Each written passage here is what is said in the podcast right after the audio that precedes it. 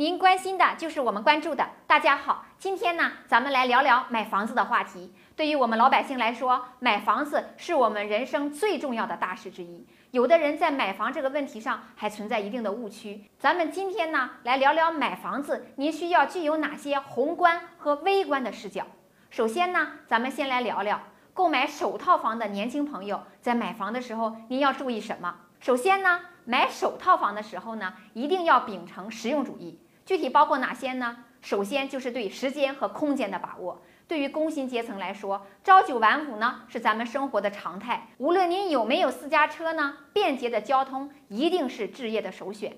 便捷的交通除了带给您居住期间的便利以外呢，更重要的是，如果首套房是过渡性住房，那么便捷的交通也会让房子只增值不贬值。甚至可以说，这套房的增值程度将会决定你将来置换房产难易的决定性因素。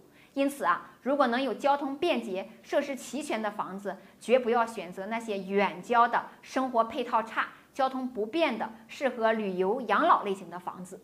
其次呢，如果您在买首套房的时候也考虑学区房，那么恭喜您，真的是很有远见。有很多年轻人首次置业婚房，根本不考虑将来孩子上学的问题，感觉离孩子上学读书还很遥远。而事实上呢，很多人结婚三到五年后呢，就不得不考虑这个问题。虽然说各地的学区房在降温，但是等到政策落实，还是需要一段时间呢。而且呢，就算不去考虑特别好的学校，为孩子选择在相对不错的学校周围选择房子，总是没错的。千万别等到孩子要去上学了再去考虑这个问题，太被动了。况且呢，就房子的涨幅来看呢，学区房的涨幅要远远的高于非学区房。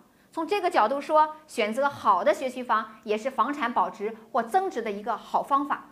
最后呢，我们想说，买房子这件事儿啊，真的是细节决定成败。您要考虑的因素，除了房产的地理位置以及是否为孩子准备好了学区房，还要参照。房地产开发商的口碑呀、物业呀，您选择地段未来的发展情况等等，甚至于要提前为未来改善性住房做好预案。只有各种因素都考虑周全，您的投资才是稳操胜券，甚至是成倍增值。房价的上涨让大家太焦虑了，但是现在的国情就是这样，房子呢已经脱离了纯粹的居住用途，整个社会的资源都已附着其上，看透本质才能正确抉择。决定您买房成败的根本不是钱的多少，而是您的认知、您的眼光。今天的话题就先聊到这儿。关于这个话题，您还有什么自己的见解？请关注我们的头条号“赵理生活”，欢迎您与我们积极的互动留言。感谢您的收看，我们每天为您分享有用生活资讯，咱们明天见。